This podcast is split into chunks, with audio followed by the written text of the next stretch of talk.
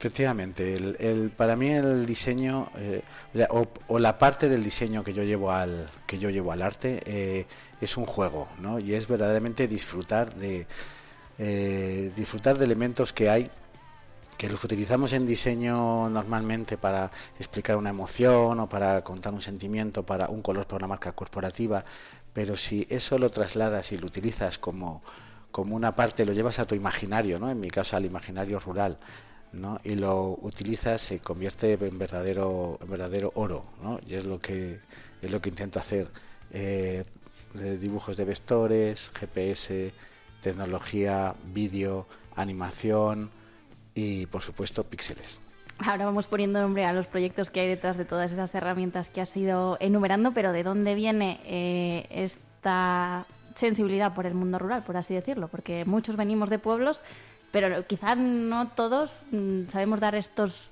jarros de agua fría como nos gustaría, ¿no? Con la realidad que tenemos alrededor. Bueno, yo fui a vivir a. Llevaba ya muchos años trabajando, unos cuantos años trabajando en Soria, en la Escuela de Arte, como bien has dicho, y, y fui eh, en el año 2007 decidirme a, a Fuentefresno. La verdad que muchos referentes de los que tengo a nivel ilustración y de diseño utilizaban objetos que los traían, digamos, del mundo rural. Entonces yo empecé, em, como era el imaginario lo que tenía alrededor, pues empecé a disfrutar de esos de esos de esos trabajos, ¿no? Digamos que igual que un, un diseñador en, en, en Madrid trabaja con una serie de iconografía, pues yo utilizaba esos elementos del mundo rural. Poco a poco me fui me fui haciendo especialista, digamos, en eso. Hay una obra que para mí, que ilustré, que para mí es fundamental, que es eh, la reedición de Silvestrito en 2011 de Abrino Hernández, que, que justamente lo hice con objetos rurales, la mayoría de las ilustraciones, con objetos rurales en las que describía la, los espacios en los que juega Silvestrito en su infancia. Y me di cuenta que lo más bonito de, eso no eran ya los objetos, sino eran todas las historias y todo lo que las personas que me habían dejado los objetos eh, me, contaban, ¿no? Mm, así que empecé no solamente a dibujar, a hacer cosas con esos objetos, sino a trabajar con gente. También para festivales, como el Festival de Fuente del Fresno, para carteles en Soria, como carteles de carnaval. Es decir, trabajar con el entorno rural como lo que llamaba, lo que llamé como neobotijismo, que es trabajar con el eh, imaginario rural como motor de, de crear herramientas, crear productos de diseño y artísticos. ¿Qué recuerdos tienes tú vinculados al mundo rural, Alberto?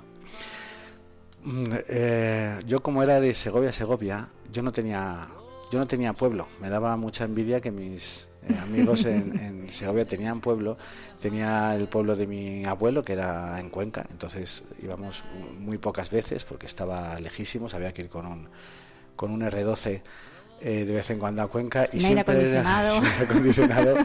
Entonces eh, yo quería tener pueblo, ¿no? Y cuando, y cuando llegué a Soria y ese cariño que se tiene en Soria, por, igual que en Segovia se tiene mucho cariño por la ciudad, en Soria se tiene mucho, mucha relación y mucho cariño con el pueblo.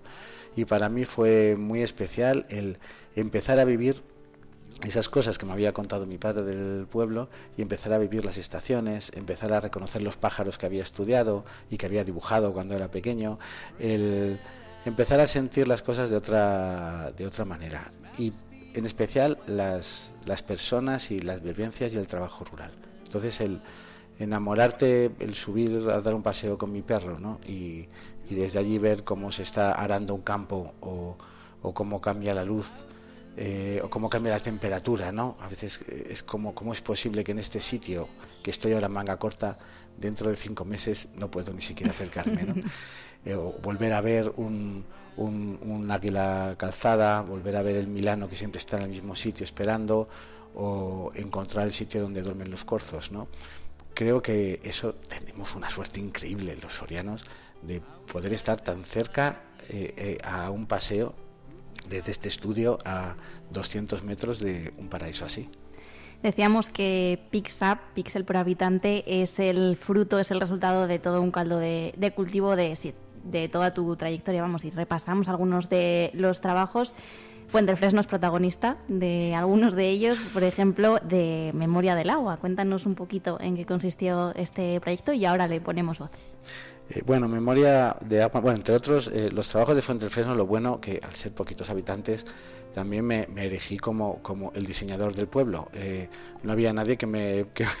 no tenía competencia. No había competencia y después el entorno y la gente de allí también me ha permitido que cualquier que cualquier cosa que se me que se me ocurriera no que cualquier idea entraran entraran a trapo y participaran no eh, Memoria de Agua es un, homenaje porque ya había hecho algunos, lo que llamo diseño de acción, que son eh, acciones de diseño performance en los que eh, la participación del pueblo es parte primordial del cartel que va a salir. No es tan importante gráficamente como va a salir el cartel, sino todo el proceso que a veces está documentado con documentado con vídeo para ver qué es lo que ha pasado en ese en ese proceso hasta que se ha llegado al cartel.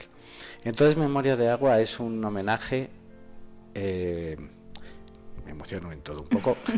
es un homenaje a esos abuelos que estaban allí en Fuente del Fresno cuando llegamos eh, otras generaciones. Creo que con, que con respeto hemos, hemos ido construyendo pueblo, pero siempre con la ayuda de ellos y siempre permitiendo, eh, aceptando sus consejos y viendo que, que las cosas que se podían hacer nuevas pues eran buenas para ellos y para los nuevos habitantes. Y había una, una cosa que tenía pendiente que era eh, nos decían que por qué no, ya que habíamos llegado nuevos habitantes a Fuente del Fresno, que por qué no renovábamos la, la fuente de Fuente del Fresno, por qué no la volvíamos a construir. Creo que ya en este siglo es absurdo hacer una fuente con el poco agua que hay. Y dije que no, que la fuente, pues tal vez no, pero yo iba a recuperar la memoria de la fuente. Entonces el trabajo eh, fue preguntar a algunos de los abuelos que vivían allí y que mm, tristemente se nos están yendo, eh, preguntarles cómo era la fuente. Que hicieran una descripción, no solamente una descripción de la fuente lo más detallada posible, si podían que la dibujaran y que contaran cómo eran y cómo sentían ellos aquella fuente que en unos años, pues como pasó con muchas construcciones, eh, fue desapareciendo, ¿no? por decirlo finamente. Y el resultado, pues, te escucha. Era una fuente, ¿verdad, Oro? para que fuesen los animales a beber y para ir a, buscar agua. porque no teníamos agua. Yo cogí una vez hasta cangrejos. Por nada más levantar con una escoba una rosa, ya cogí unos cangrejos. Eso no es cangrejos. Y mi cuñado, un cuñado, el más pequeño que está en Madrid, ese cogía cangrejos por ahí, bueno. Esto es, esto es el ayuntamiento. Bueno, pues aquí está la fuente. Igual es mejor que te haga un dibujo. Sí. Mira, era así.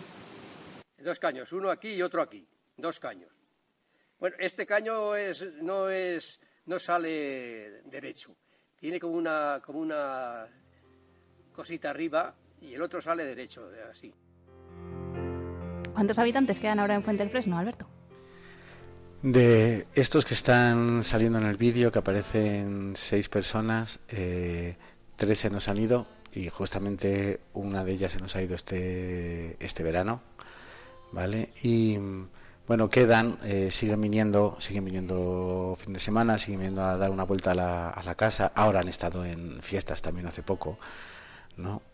Eh, la historia es que esa memoria y eso que cuentan ahí, eh, yo lo grabé y se lo puse a los, a los niños, que es la segunda parte de este proceso, ¿no? Les dije a los niños que intentaran redibujar la fuente y redibujar la memoria de la fuente en base a la descripción de estos abuelos. Y fue precioso porque quedaron una colección de dibujos en las que no se distingue el dibujo del abuelo, el dibujo del niño. Y, el cartel es una amalgama de, dibujos preciosos en los que toda la fuente es la misma fuente, pero curiosamente ninguna fuente es igual. Hablamos, si te parece, de GPS y de los trabajos que han tenido como resultado de usar estas herramientas, ¿no? Trazados invisibles, historias a pie de pueblo. ¿Esto en qué ha consistido, Alberto? Bueno, eh, yo soy desde siempre he sido un amante de los mapas y de los GPS y de la navegación. Eh, creo que todas, em, eh, creo que que salgan todas estas cosas, tanto con GPS como memoria, es también un poco la curiosidad que tiene uno, que yo puedo, puedo explotar de curiosidad por todo, ¿no? Entonces me gusta la montaña y siempre llevo un GPS y, y creo que fui de mis amigos el primero que me fui a la montaña con el GPS. Eh, pero claro, el GPS al fin y al cabo no es más que un, es un trazador, ¿no? Que va diciendo puntos, va diciendo coordenadas y, y, esas coordenadas, me acuerdo hablando con un amigo que me dice, es que estas coordenadas no son más que puntos, se puede llevar a cualquier programa porque no son más que X e Y. Entonces con esa, sacando de ese contexto el GPS, pues lo que hice fue primero en historias en historias a pie de pueblo, lo que hice fue preguntar a los habitantes del pueblo que no, que me narraran cuál era su, su paseo, ¿no? cuál era su paseo cotidiano, para dibujar un mapa de los paseos en Fuente del Fresno. El resultado pues, fue otro cartel de fiestas, pero ya me vine arriba. También trabajé en la, trabajé en la escuela con un proyecto también que hicimos sobre la ciudad, en el que los alumnos dibujaron todo Soria paseando por, paseando por Soria. Y finalmente lo que más... Mm, ya en el, en el proyecto Trazados Invisibles, ¿vale? que fue premiado por la, em, la Fundación Castilla León, la antigua Fundación Villalar, lo que hice fue durante un verano dejé el GPS a los a las personas que cosechaban eh, en esa zona, tanto en La Rubia como en Ventosa, como en como en Fuente del Fresno. Y entonces eh, son ¿Qué conseguí con eso? Pues dibujos hiperrealistas del, del trazado que hace eh, las cosechadoras en su trabajo cotidiano. Pueden estar trabajando a lo mejor durante cuatro días y yo ese dibujo lo transformo en una animación una animación de una línea blanca que se va, va creciendo sobre una pantalla negra y, y vas viendo cómo es ese dibujo de cómo es ese dibujo de la de las cosechadoras. Fue muy bonito en la exposición aquí que me pilló justo en pandemia, que hicimos aquí en la, en, la Alameda, que vinieron parte de los de los que estaban haciendo ese los cosechadores. los cosechadores, ¿no? Y cuando me preguntó, pues no sé si vino el legado de la Junta o, o quién a preguntarme que, que como había hecho eso, yo pasé la palabra a, Kepa y fue maravilloso oírle hablar de, de por qué daba curva a izquierdas o derechas o por qué hacía ese tipo de, de dibujo, ¿no? Igual cuando no tengo GPS, pues lo hago igual con busco con drones, eh, intentando localizar la posición de las ovejas en, en diferentes puntos para ver la belleza del dibujo que sale de una manera natural y que estamos viendo todos los días los que vivimos en un pueblo, ¿no? Vamos a hablar ya de esa obra ganadora del certamen de creación artística que organiza la Diputación Provincial de Pixel por habitante o Pixap, como, como lo decimos bien. Sí, pixel, por la, pixel, habitante, sin el, sin el por. pixel pues de, habitante. de pixel habitante, ¿cuál es el paralelismo que intentas trazar? Porque si ustedes mm, ven esa obra, tiene forma de libro, como les decíamos, un libro en blanco con una fotografía en la página izquierda de un pueblo, de Soria, y en la página derecha tenemos como muchos o pocos cuadrados, según el pueblo. Alberto, cuéntanos. Bueno, el, el, libro es un, es un libro objeto. Mm, eh, quiero decir que no se busque en el libro una una lectura exhaustiva, sino es un libro artístico. Eh, lo he intentado dejar lo más eh, vacío posible, solamente está el logo de, de, la Diputación como editorial detrás. Es un objeto muy limpio en el que eh, voy haciendo una correlación entre la cantidad de habitantes que hay y qué ocurre si esa fotografía ¿vale? que me prestó, y tengo que decirlo aquí amablemente a Sergio Tierno, que me prestó esas fotos, menos una de, menos la primera de Soria, que es de Alba. Em, eh, esas fotografías hago una adaptación de los píxeles que tiene, eh, una, una reducción a tantos píxeles como habitante. Eso es una cosa que en diseño se hace muchísimo. Pues eh, vamos a poner que un emoticono de WhatsApp puede tener 10 por 10 píxeles, una fotografía eh, que vemos en una pantalla de ordenador puede tener 800 por 600, una pantalla de vídeo puede tener 1024 por 900, pero claro, eh, a mí se me ocurrió el decir, ¿qué pasaría si las fotos se ven eh, con tantos píxeles como habitantes tiene, las fotos del pueblo? Entonces hice una serie de cálculos con los pueblos en los que me dieron la información de cuántas chimeneas encendidas había, ¿vale? no me valía el dato del catastro, sino dato de personas que viven allí o familiares, y está a la izquierda la versión de, ese pueblo y a la derecha la versión con a esa resolución eh, que va poco a poco, a medida que va avanzando el libro, va contando una historia, que es lo que pido a quien se encuentre con este, con este libro, que no se fije en qué fotografías del pueblo, si el mío no ha salido, si la puerta no sale bien, si tenía que haber elegido otra foto. Es una historia a contar que tiene un trazado desde la primera foto que es Soria, con sus 38.000 o 39.000 habitantes, cómo va bajando en, en, esos 114 pueblos que he registrado, cómo va bajando la resolución y cuanto menor resolución tiene, menos visible es, más difuso se ve y van apareciendo imágenes que son muy plásticas, muy bonitas de color, como nos pasa en esos pueblos, ¿no? Que qué bonito es un pueblo con pocos habitantes y cuánto aire hay y cuánto se respira, pero está atado también a esa invisibilidad y a esa falta de, de cuidado que se tiene con algo que no algo que no se ve, ¿no? Y no voy a hacer spoilers, pero sabemos lo que pasa en los pueblos de Soria, en muchos, entonces es una historia por un lado también bastante triste. De hecho, perdona eh, eh, que has puesto la música. Sí, la tenemos por aquí. La música que está sonando. Esta música es de, de, mi amigo Thomas Holt, ¿vale? Un proyecto que, que, hizo el año hace el año pasado, muy bonito, ¿vale? Se llamaba Flowers, Night Flowers, el disco, hizo un concierto en la audiencia, fue una maravilla.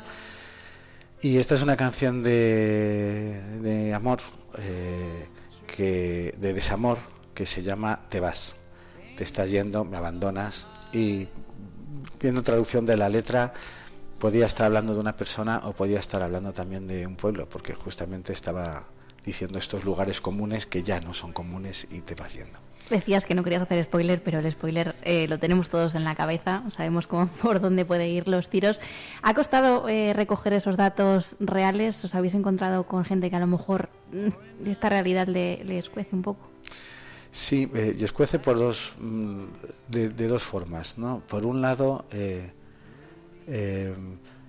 hay gente que, que, que no quiere decir los habitantes que hay en el pueblo por el miedo a pues miedo a que a enfrentarse a esa a que alguien vaya a ese pueblo en soledad ¿no? y le roben lo poco lo poco que tienen y, y, después también me he encontrado con, con el doble dato del censo y las personas ¿no? hay muchísimos pueblos que marca marca un censo porque es muy fácil mirar en el censo la población que hay y no tiene nada que ver con lo que de verdad está pasando ahí mucho más si hubiéramos hecho esta encuesta en verano, ¿no? Sería una realidad totalmente totalmente deformada de lo que de verdad es el pueblo. Entonces yo quería eh, hacer homenaje a esas chimeneas encendidas que me gusta mucho ese concepto en el que es la gente que está aguantando todo el año ya puedan vivir ahí o tengan que trabajar y vuelvan otra vez al trabajo, pero que pasen las noches allí y que especialmente pasen el invierno soriano en ese pueblo.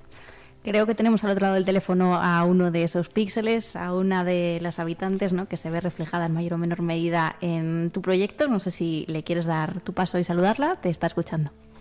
Hola, Yoli, ¿qué tal? Hola, Alberto. Buenas tardes, ¿qué tal? Buenas. Bueno, Muy yo, bien por aquí. Pues os voy a presentar a Yoli. Yoli es una de esos píxeles del pueblo de del pueblo de Arevalo, de la Sierra y y además Jolie es de esos eh, personajes que, te contaba antes cuando decimos trazados invisibles, que entendió cómo eh, la visibilización de los pueblos por medio del arte es necesaria, ¿no? Y, y bueno, eh, creo que es una, una mujer admirable, ella y su pareja, lo que están haciendo en el pueblo y ese trabajo diario que es increíble lo que hacen. Yoli, cuéntanos un poquito en qué consiste ese trabajo diario. Bueno, yo supongo que Alberto se refiere al estar día a día en el pueblo, porque realmente yo lo que veo que el tema de la despoblación, que me ha interesado mucho, porque realmente es un problema que tenemos, eh, está más enfocado a, a ver quién viene y muchas veces nos olvidamos de los que estamos. Y me parece fundamental el trabajo que ha hecho Alberto el hacernos ver la situación real de, de, lo que hay y que esos píxeles están ahí y que tenemos que recordarlos, igual que está Alberto y que igual que estamos muchos otros allí en el pueblo, en los pueblos de Soria. Alberto, no sé qué opinas tú de esta imagen un tanto idealizada que a veces hacemos, me incluyo, del mundo rural.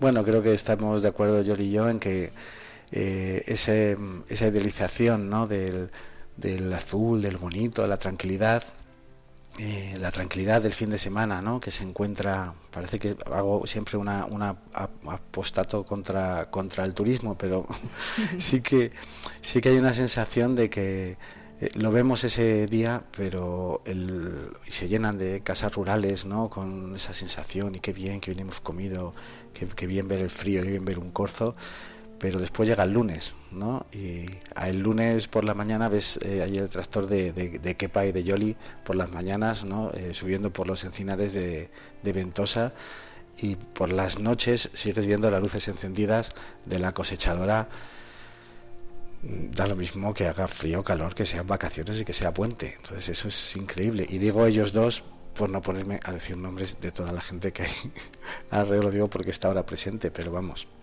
es eh, creo que ese, ese día a día es lo que hace y lo que hay que premiar y, lo, y las medidas que hay que tomar para facilitar ese día a día, no para facilitar una visita en un momento determinado, sino que todos los días sea un poquito más fácil vivir para la gente que vivimos en los pueblos. Yoli, pues eh, a ti te despedimos ya. Gracias por acompañarnos y por ponernos mod. Nos quedamos charlando unos minutos más con Alberto. Que vaya muy bien y que paséis eh, buena semana y que gracias por acompañarnos.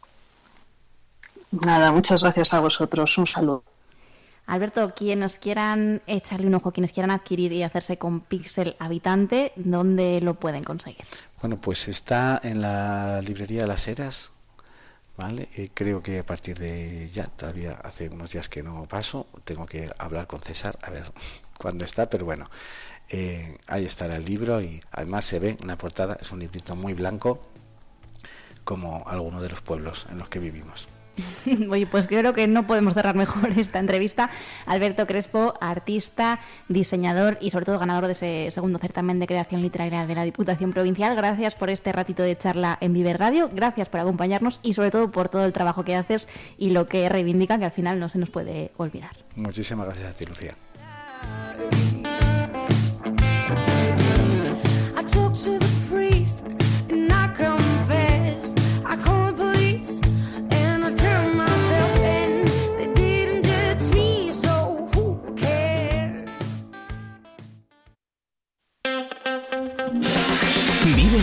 Soria con Alfonso Blasco.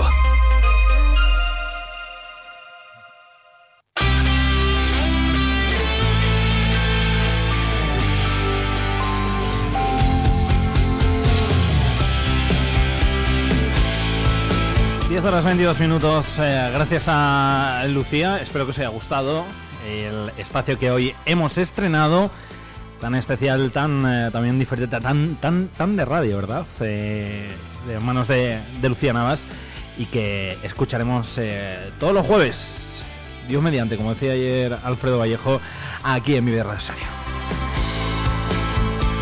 Ahora son las 10 y 23 minutos, todavía quedan muchas cosas que contaros. Os recordamos que os acompañamos hasta las 12 de la mañana, que podéis escucharnos en el 92.9 de FM, ahí en la radio, en la de toda la vida, en el coche, allá donde vayáis.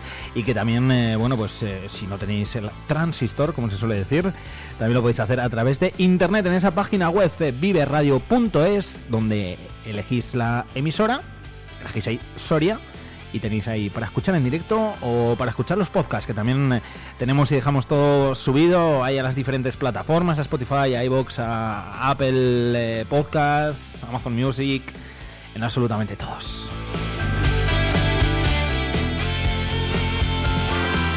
Apartado de redes sociales donde también podéis seguirnos en Instagram, en Twitter, arroba Vive Radio Soria en eh, cualquiera de las dos redes sociales. Bueno, yo sigo diciendo Twitter, aunque en verdad es X, pero, pero sigo diciendo Twitter. En cualquiera de las dos eh, podéis eh, seguirnos para estar también al día de todo lo que vaya pasando y de todos los contenidos que vamos teniendo aquí. Como cada jornada, hasta las 12 de la mañana.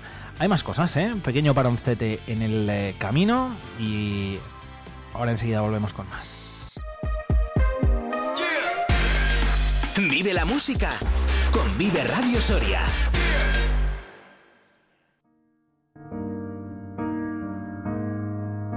Se acabó, ya no hay más. Termino el dolor de molestar. A esta boca que no aprende de una vida. He dejado de hablar al fantasma de la soledad.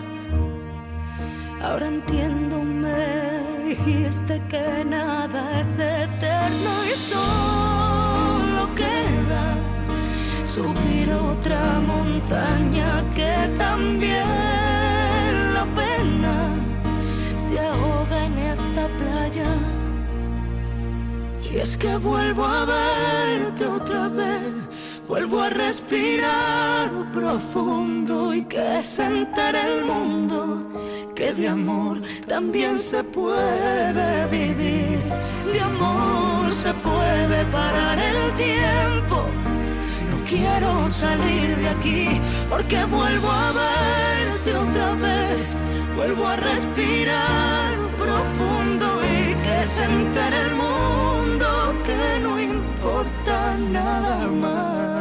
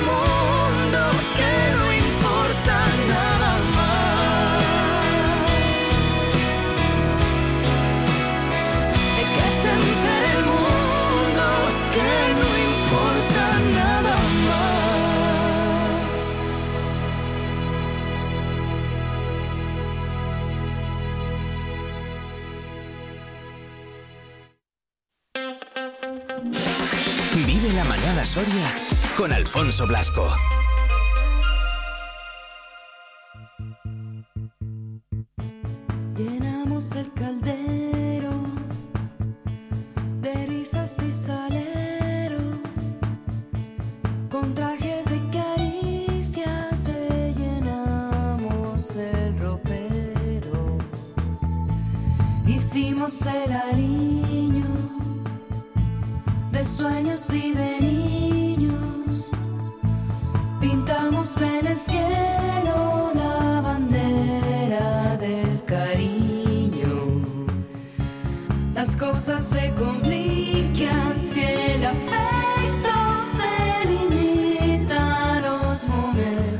29 minutos. eh, he puesto una canción que está así un poco como, co- co- como, acorde con el día, que está así como, no sé si mm, mm, nublo, medio lluvioso. Hace ahora peor, ¿eh? Yo creo que, que, que esta mañana cuando veníamos aquí a, a las siete y media.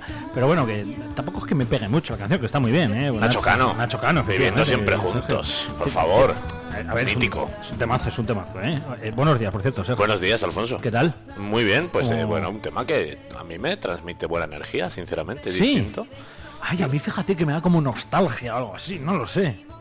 No sé, me da paz. raro. Me da paz, me da calma. Sí. En días de zozobra da calma. Calma en días de zozobra.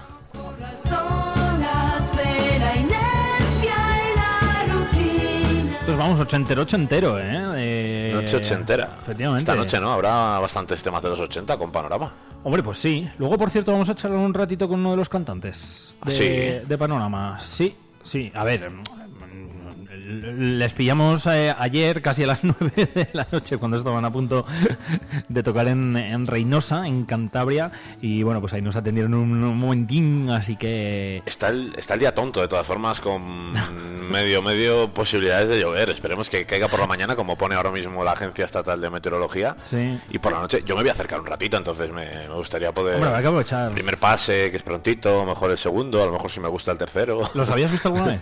El- los he visto, sí, Sí, te lo comenté otro día, los vi. Valladolid, entonces es verdad que el último pase es el que más me gusta porque se ponen rockerillos, con cositas así, hay momentos, entonces quiero quedarme hasta el final, pero a ver si no es muy tarde porque mañana es día de escuela. Efectivamente, mañana... luego- Viernes a escuela. Viernes, viernes a escuela, literal.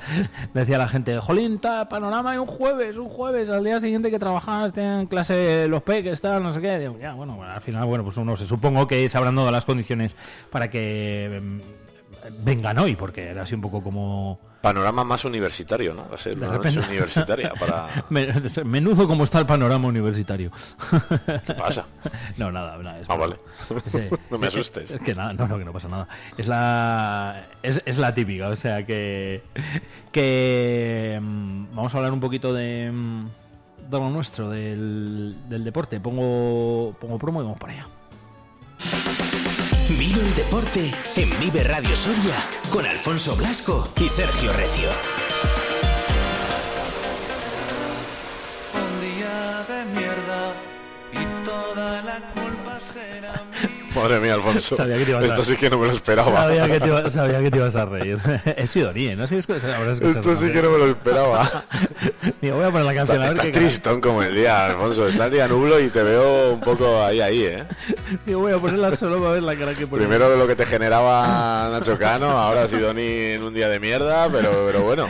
La canción se llama así, ¿eh? Un día, ya, un día de mierda de, de, de Sidoni. O sea que nada, nada, nada. Era para hacer un poco. Eh, por hacer un poco la gracia, pero bueno. Que, en fin, el Club Deportivo Numancia que eh, mm, mañana supongo que habrá rueda de prensa, ¿no? De Javi Moreno, porque hay partido el fin de semana, se juega en Soria, se juegan los pajaritos y nos espera otra semana intensa. La siguiente con otros nuevos tres partidos, ¿eh? Sí, eh, vuelve la Copa Federación en tres semanas en la visita del Numancia al Talavera, primera fase nacional. Recordamos que son a partido único y que tienen que ganar tres partidos para clasificarse para la Copa del Rey, o lo que es lo mismo, llegar a semifinales de la propia Copa Federación, que luego puedes ganar el título y más cosas. Pero bueno, para estar en la Copa del Rey tienen que ganar tres eliminatorias consecutivas. Creo que según el cuadro que tienen, juegan fuera de casa esta, si ganan, juegan en casa y si ganan la última les toca fuera por la situación en el cuadro, aunque no sé si esto luego hay más sorteos o no, pero bueno, son todos suposiciones, como pasa con muchas cosas de la Real Federación Española de Fútbol. Así que de momento, primer partido fuera de casa, partido único contra Talavera. Pues eso va a ser este próximo miércoles, efectivamente. Antes lo que, eh, bueno, por cierto, eh, que ha puesto el Numancia aquí, que jugamos contra el Atlético El Paso el 24 de septiembre, eh, en Los Pajaritos, que es el partido de, de Sí, sí, este- este domingo. Este próximo fin de semana, un poco ahí raro. Hombre, el Twitter te refieres, ¿no? Sí, me refiero al Twitter. Hombre, es una foto de, de la cuenta atrás de la página web, web, creo, ¿eh? Pero bueno, Sí, eso sí, te sí. referías. Sí. me refería a eso, que lo hemos estado comentando antes, pero bueno, que es el- la anécdota o el, La o el- anécdota o el día. Cuenta atrás, objetivo definido, es el tweet. Efectivamente. Y sí, sí, es, es la típica foto que haces al ordenador, ¿no? Hace referencia, efectivamente, a la pantalla. Hace referencia, pues eso, ese partido que va a jugar el Numancia en, en nada, en tres días y, y seis horas en, en el Estadio de los Pajaritos, jornada número 4 de la segunda ref del campeonato liguero. Eh, aquí en Soria, por eso decíamos que mañana habrá rueda de prensa de Javi Moreno, pero tú ayer estuviste por, por el entrenamiento charlando con, pues con uno de los protagonistas también del pasado fin de semana y que seguro que los durante la temporada. Del equipo, yo creo que también de la pretemporada por lo que aporta, como es Javier eh, Bonilla, el jugador eh, de la zo- zona del Moncayo Soriana, Soriano, el segundo capitán del equipo además, y que ya en pretemporada demostró que tiene un guante en ese pie izquierdo, como ya lo hacían en Astic de Tarragona en Primera Federación, ¿no? Eh, fue el que anotó el primer tanto del partido, y yo creo que lo que respira ese vestuario es tranquilidad, ¿no? Tras semana, yo creo, complicada con la derrota del Montijo, pero yo creo que ahora hay tranquilidad, Alfonso. Sí, sí, sí, sí, sí. A ver, eh, lo decías tú la semana pasada, me acuerdo perfectamente que dijiste, el Numancia tiene que ganar, y me acuerdo que titulaste incluso así en, en el día de Soria, en, en la versión digital, ¿no? Eh, como que se acababan los fantasmas, creo recordar, ¿no? Claro, yo creo que tenían ese peso, ¿no? Encima ellos de hay que ganar porque es que no podemos seguir así. Es que había que, es que, había que ganar dos, eh, dos primeros partidos eh, contra la gimnástica segoviana, pues bueno, puede ser un accidente, primer partido de liga, lo que quieras. Lo que pasa es que contra el Montijo aquí en casa, pues ya eh, la derrota era un poco más grave, sobre todo, sobre todo yo creo que ya por los propios ánimos de la afición, que es que hace que no vemos ganar aquí al Numancia desde febrero. Desde febrero del año Desde febrero del año pasado. Pues mira, febrero, marzo, abril, mayo, junio, julio, agosto. Contando con los dedos, no lo estáis viendo.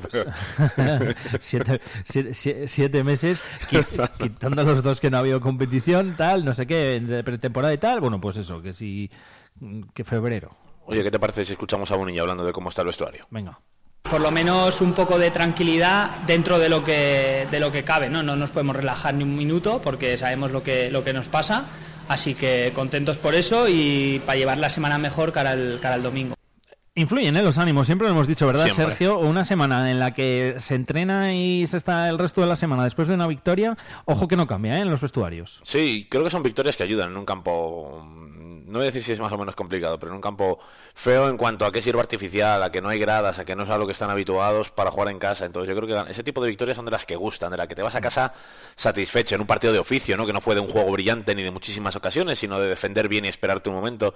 Creo que eso al final eh, a un jugador, cuando has estado en un vestuario, a un jugador le le causa sensación de mucha satisfacción. Hemos sacado tres puntos de un día complicado, ¿no? Y eso siempre, siempre sube la moral durante la semana. De hecho, el propio Bonilla fue el gran protagonista, ¿no? Notando ese primer gol, gol olímpico que decíamos, con las tomas que teníamos de tele, que tampoco eran las mejores, pero Bonilla nos explica exactamente cómo fue el gol, que fue gol olímpico, porque fue de córner y golpeado por él, pero bueno, tiene sus matices. Es verdad que no, no le pegué muy bien el córner ese, y mira, por suerte una que esa no le doy bien, pues la roza uno y se va para adentro. Así que bueno, el gol es lo de menos, a lo mejor la victoria. No le pegó bien, roza uno. No, porque si ves la, la bola va a la altura de la rodilla. Ah. de la defensa, o sea, no va por encima. Sí, no es, el típico balón alto. Se le queda corto, yo creo que le quiere pegar fuerte al primer palo y se le queda algo corto, pero bueno, eh, cuando va, aunque no vaya perfecto, cuando va a la zona, que va en esa zona entre la portería y el defensa, que fue por ese hueco, digamos, pues cualquier toque de un defensa que despeja mal, ya lo hemos visto muchas veces, pues puede acabar dentro. y fue lo que pasó en este primer tanto de Bonilla. Eh, al final, bueno, que lo que importa era eso, que, que fuese que fuese gol y que significaba el, el 1-0. Em, tenemos por aquí algún audio más de, de, Bonilla, creo. Sí, hombre, porque ahora vuelve el fútbol a los pajaritos, lo decíamos, domingo 5 de la tarde ante Atlético El Paso, y tienen muchísimas ganas de ganar en casa. ¿Te da miedo los pajaritos? Me da miedo eh, que se empiece a generar un clima de que los pajaritos no nos va bien. Entonces creo que mm, si ganan este fin de los pajaritos se puede puede cambiar la cosa. Yo noté uno los pajaritos en un campo frío el otro día, hmm. muy frío, hmm. más de lo normal, incluso. Hmm. Y bueno, son tendencias, son momentos. La gente yo creo que está algo desencantada con la situación del club en los últimos tiempos.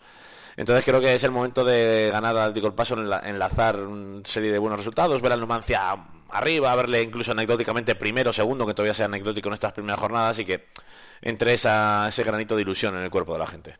Es la clave, ¿no? De, estar arriba, hacernos fuertes en casa y una vez que te haces fuerte en casa, seguro que fuera pues llegan victorias como la del otro día y eso es lo que te hace estar arriba, pero te tienes que hacer fuerte aquí en casa. Y es que las últimas temporadas hemos estado, casi nos habíamos acostumbrado, ¿verdad? De que las cosas eh, fuera de casa no fuesen bien, al revés, todo lo contrario, en casa iban bien, fuera eh, fatal y, y, luego pasó todo lo contrario, que es que en casa todo mal, eh, fuera era donde rascábamos puntos y al final yo creo que ahí lo que dice Bonilla eh, es una de las claves. Eh, no solo aquí, sino en todas las categorías. El ser fuertes en casa y el rascar los tres puntos aquí. Es que es tu feudo, ¿no? Es tu gente. Mm, tú puedes hacer mejores peores partidos en casa, pero no tienes mil y pico aficionados viéndote. Lo que pasa, yo creo que incluso la afición ya va con a ver qué pasa hoy, ¿no? No va con eso de vamos a ganar, va con el a ver qué pasa. Entonces es verdad que creo que si se enlazan varios resultados positivos en los pajaritos se puede olvidar un poco todo eso y el clima será será distinto. Por eso es tan importante ganar a un Atlético El Paso, que es otro equipo desconocido para Soria, para el Numancia, de las Islas Canarias, pero es verdad que va con una victoria y dos empates, es decir, todavía no ha perdido. Entonces ellos también vienen con esa tranquilidad de no haber perdido y con la ilusión de jugar en un campo como el de los pajaritos. Probablemente nos encontremos de nuevo con esa situación que el Paso no ha jugado un partido de estas características nunca ante un rival tan grande eh, por donde ha estado y por lo que significa ir en un estadio como el de los pajaritos. Ahí ha jugado en otros porque ahora Segunda Federación ha tenido equipos de, Mm. de este nivel, pero para ellos puede ser, en el grupo que tiene este año en Numancia será el partido más grande. Entonces eh, se juntan muchas cosas, ¿no?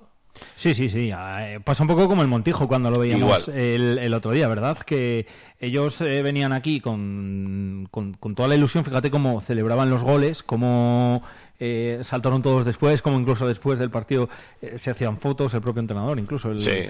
eh, el solo. Y al final, pues para todos estos equipos, el venir a, a Soria por historia, eh, por instalaciones y por de todo en los pajaritos, pues es un plus. Al, al final, eh, con todos los respetos al resto de equipos, No, para, supuesto. para el Atlético del Paso no será lo mismo ir a visitar al Yerenense como en Numancia esta mañana, en ese campo más humilde, con un equipo más humilde, de un club más humilde, a ir a los pajaritos. No tiene nada absolutamente que ver. Todo el mundo ha visto lo que ha hecho Numancia estas últimas décadas.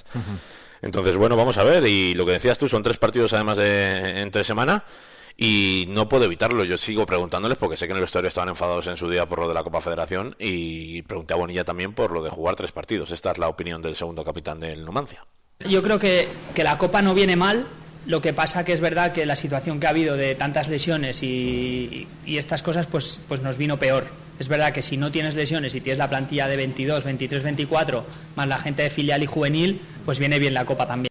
Era un poco lo que decía también eh, el entrenador, lo que decía Javi Moreno, ¿verdad? No culpaba tanto a la carga de partidos, sino a las lesiones, que al final, claro, eh, tienes lesiones, pues lógicamente tienes partidos y, y los minutos pues se los tienen que comer, entiéndeme, perdóname por la expresión, eh, pues entre menos jugadores, lógicamente. ¿Que puede venir bien lo de la Copa Federación? Sí, si tienes todos los efectivos disponibles y al final lo que haces pues es eh, ir dándole minutos a aquellos que no los tienen tanto o que no los van a tener, etcétera, etcétera. Pero cuando tienes lesiones, pues no te queda nada más que apechugar y Pero tirar con por eso luego pone el ejemplo de la importancia que ha dado el club a la Copa Federación, porque tú tienes todo esto y puedes decir el día de Salamanca, pues mira, eh, tiro con los con el filial, tiro con jugadores menos habituales y que sea lo que tenga que ser, pero decides ir a por todas y pasar la eliminatoria, ¿no? Creo que dentro de que hay En lesiones, Salamanca se jugó con la mayoría de titulares. Claro, todos. Entonces, al final, eh, que- creo que eh, también es donde tú pongas tú a la Copa Federación, porque tú ese partido entre semanas, sabiendo que tienes que jugar con el Montijo, si decides que, bueno, voy a salir con los suplentes y con los del B, y si ganamos bien y si perdemos, pues también, pues no lo mm, eh, no pasaría esto, ¿no? Entonces, Mm. luego también no solo depende de si hemos tenido más suerte con las lesiones, es decir, eh, ten- tengo 12 jugadores sanos y pongo a los 12 a jugar 120 minutos. Pues eso ya es decisión propia del club, ¿no? Es decir, van a jugar todos los 120 minutos porque queremos ganar. Sí, sí. Pues te expones a que te pase lo que el día del Montijo. Quiero decir que, que es verdad que las lesiones han, in- han influenciado, pero también el hecho de darle la importancia que se le ha dado, que es que hay que ganar como sea, hay que pasar y hay que intentar estar en esa Copa del Rey por lo que puede repercutir para el club. Sí, ah, yo creo que el mensaje, aunque no se llega así tan por lo que pasó contra el Montijo, pero bueno, que es que al final son temas que en los que eh, hablamos porque eh, hablamos porque se perdió contra el Montijo y contra la gimnástica. Si no se llega a perder el partido en casa, seguramente ahora no estaríamos No, no, pero es que fue de consecuencia de ello también porque Eh, se vio. Quiero decir, no, sí, es, sí, sí, no es que perdiera porque el Montijo le superfutbolísticamente. No, pero que lo comentaba algún Y jugador, Claro, claro, que al final eh, fue un bajón físico evidente y hubo gente que pedía lo, que pedía el cambio, que hubo Lógico, tres jugadores que pidieron el cambio, eh, que venían de jugar 120 minutos y si lo piden es porque no pueden más. Entonces, y bastante que no se lesionaron, porque yo cuando veía a Alain Ribeiro pedir el cambio, yo dije, como tenga algo muscular, un Messi Alain, que es el hombre más determinante ahora del Numancia, pues sería complicado, más la lesión de Tamayo que hubo, más David Sanz que pidió el cambio porque se, se le subieron los gemelos, que solo vi un poco más el tema de carga y que no tendría problemas para la semana siguiente, pero evidentemente se te lesionan dos, tres jugadores clave, más las lesiones que ya tienes y tienes un problema. Sí, sí. Por eso lo decía, no, no es que nos estemos eh, eh, deduciendo de manera subjetiva que las les que el Numancia perdió por el Montijo porque parece que hubo no, parece no, hubo un problema físico Tal cual. en el final del partido y, y es lo que sucedió. Si Oye. no ese partido, yo creo que el Numancia no lo pierde. No, no, no, no. No, no, yo también. Yo opino como tú, vamos. ¿Cómo iba? Eh, mm, se me olvidó preguntarte el otro día, me, me acordé ayer y dije, se lo tengo que preguntar a Sergio la próxima vez que esté.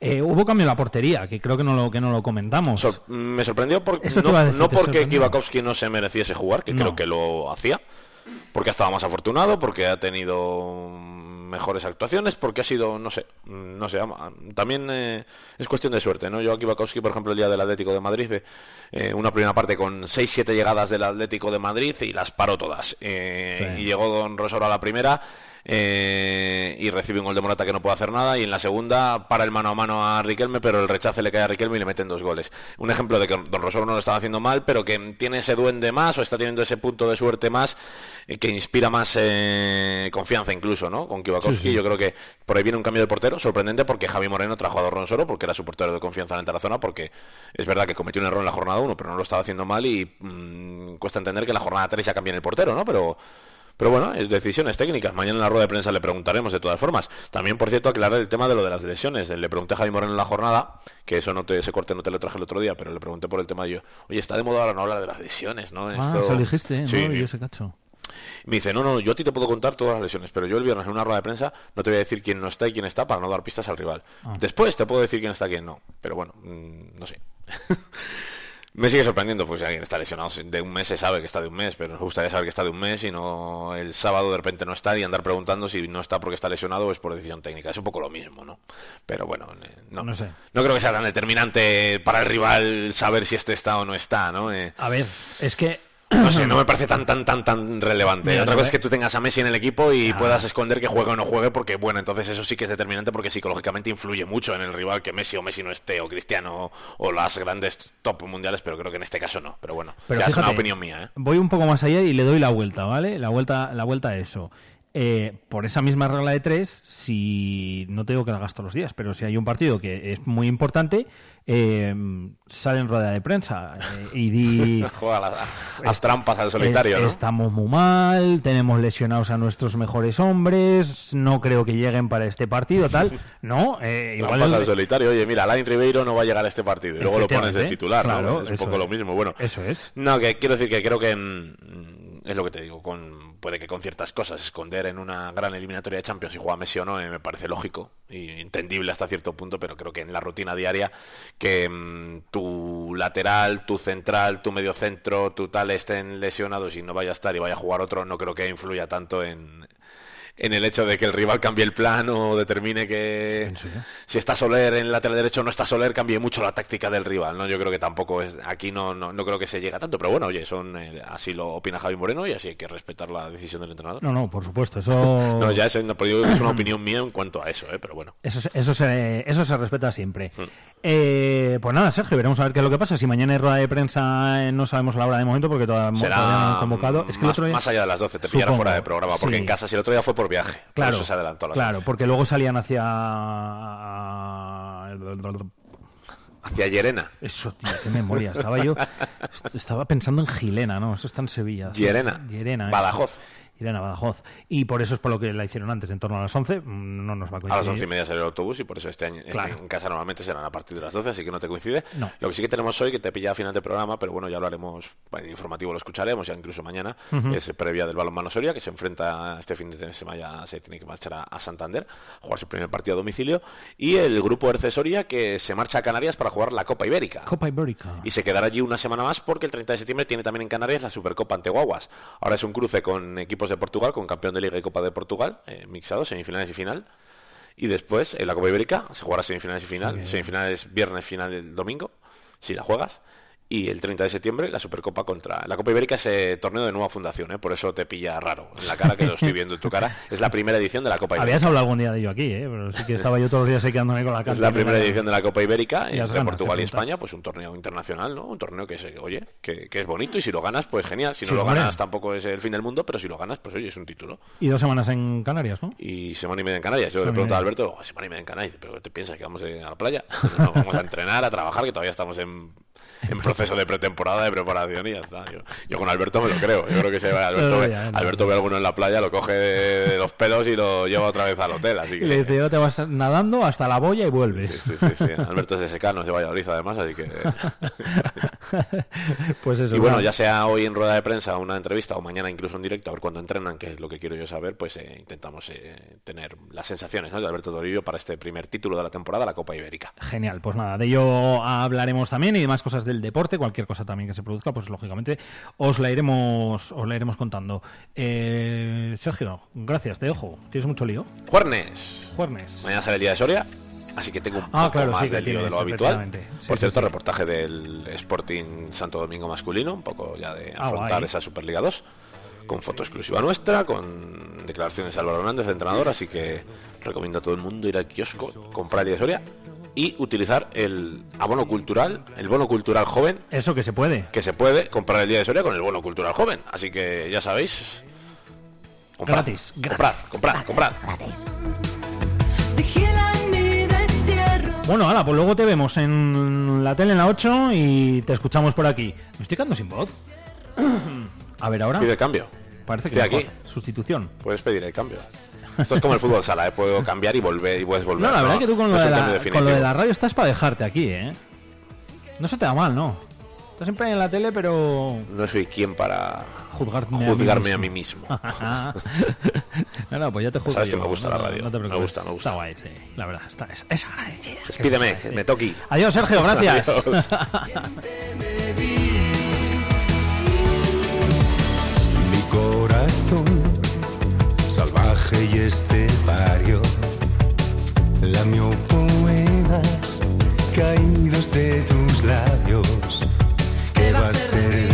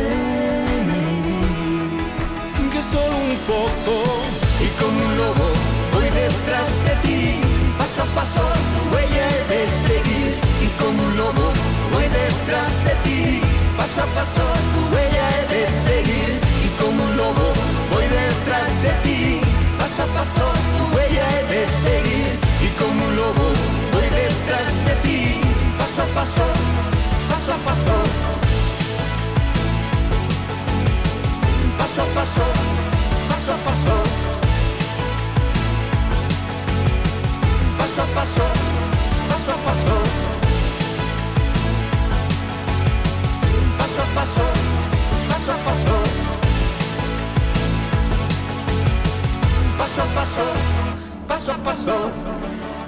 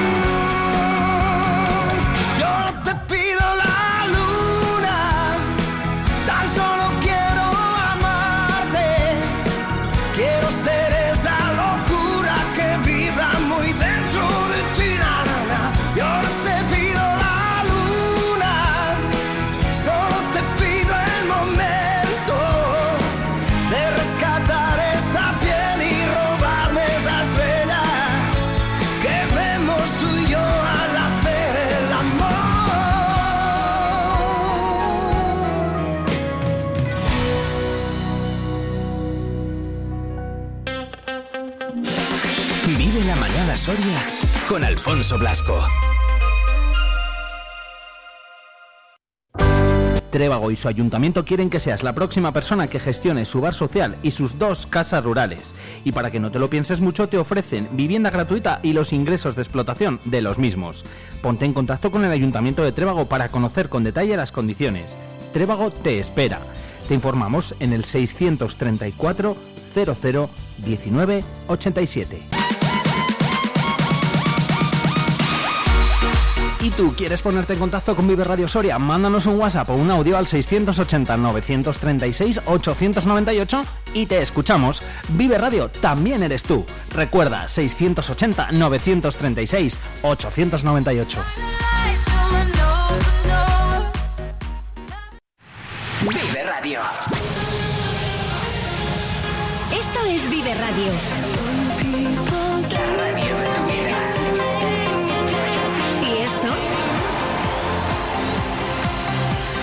Esto? Tu mejor música. Esto también es Vive Radio. Vive Radio. Siempre con un poco más de vida.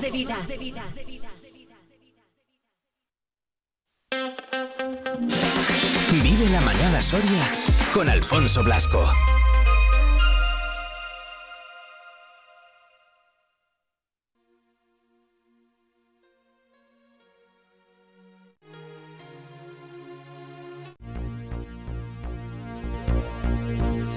Pudiera demostrar. Un día más, ya estamos por aquí, ya está con nosotros al otro lado del teléfono nuestro amigo César. Os recordamos que está haciendo ese camino de Santiago en eh, bici, recaudando fondos para Aspace. Y nosotros le dijimos que íbamos a llamarle todos los días para preguntarle qué tal la etapa. Así que al otro lado del teléfono, como digo, ya lo tenemos. ¿Qué tal, César? Muy buenas. ¿Qué pasa, Fon? Buenas tardes. ¿Cómo ha ido la etapa de hoy? Eh, bien, bien, bien, bien, bien. Me bien. alegro, me alegro muy Bien, hoy bien, muy bien. Hoy no has liado ninguna, Hemos- ¿no? De meterte por donde no debías.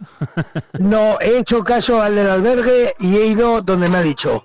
Me ha dicho, salte por aquí a la carretera y le he hecho caso. Salte por aquí al camino, le he hecho caso. Bien, y luego ya del alterneo en Logroño que te va a contar. Ah, o sea que claro, Si no lo sabemos todo. Es verdad que estás, claro, ahora mismo, hoy la, hoy la siguiente etapa te dejaba en Logroño, en ese camino de Santiago, hasta llegas a Santiago de Compostela, y claro, has aprovechado que encima hoy en Logroño eh, eh, es- es- Casi no hay nadie. es- Eso te iba a decir, ca- casi no hay nadie, ¿no? Nada, nada. Qué casualidad. Si lo, si lo preparo a propósito no me sale, ¿eh? No, ya, el, ya el, parar y pasar la noche el día San Mateo Logroño es impresionante. Bueno, que yo me voy a ir a dormir ya, pero ya no, pero pronto. Tengo que rodar mañana. Pero, joder, tío. Mucho, mucho ambiente, ¿no? te va a contar. Sí, sí, sí, sí. Hombre. Oye, eh, ¿cuántos, kilómetros te has, ¿cuántos kilómetros te has hecho hoy? Hoy han sido 50 y algo, creo. Sí. Bien. con, con 800 de desnivel. Bien, bien. O sea, que las etapas no son fáciles ninguna. ¿eh? No, no, no, no, ni mucho menos. Hay que hacerlas. Hay que Luego mañana voy a hacer una trampa. No, no es trampa, es hoy había muchísimo barro porque ayer llovió y bueno, pues mañana dan agua y voy a mandar el equipaje por una agencia. Ah, pues bien. Voy a rodar sin equipaje más que nada para que no se me moje la ropa y, y que